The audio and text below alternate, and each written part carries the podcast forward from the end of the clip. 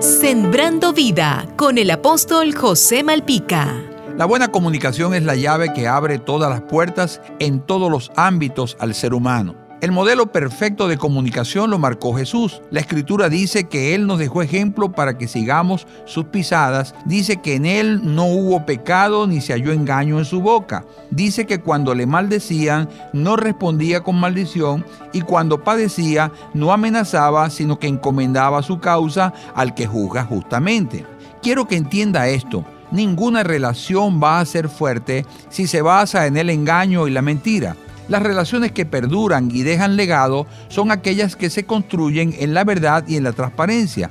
A lo largo de mi vida ministerial he tratado con muchas parejas de matrimonio en conflicto y el denominador común entre ellos es que cuando entró la mentira y el engaño, la relación se resquebrajó y todo lo que habían construido se vino abajo. Esto no ocurre solo a nivel de pareja, sino también en tu relación laboral y de amistad. La mentira trae duda e incredulidad.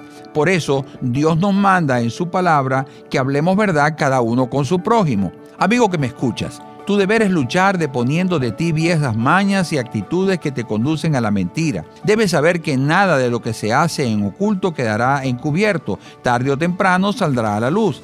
La credibilidad de una persona se construye con su transparencia y con la verdad y en todo lo que dice y lo que hace. Por eso el primer ingrediente para una comunicación efectiva es la verdad y la transparencia. Jesús te quiere ayudar para cultivar una buena comunicación. Recíbelo en tu corazón como el Señor y el Salvador de tu vida. Jesús te dice, no te dejaré ni te desampararé.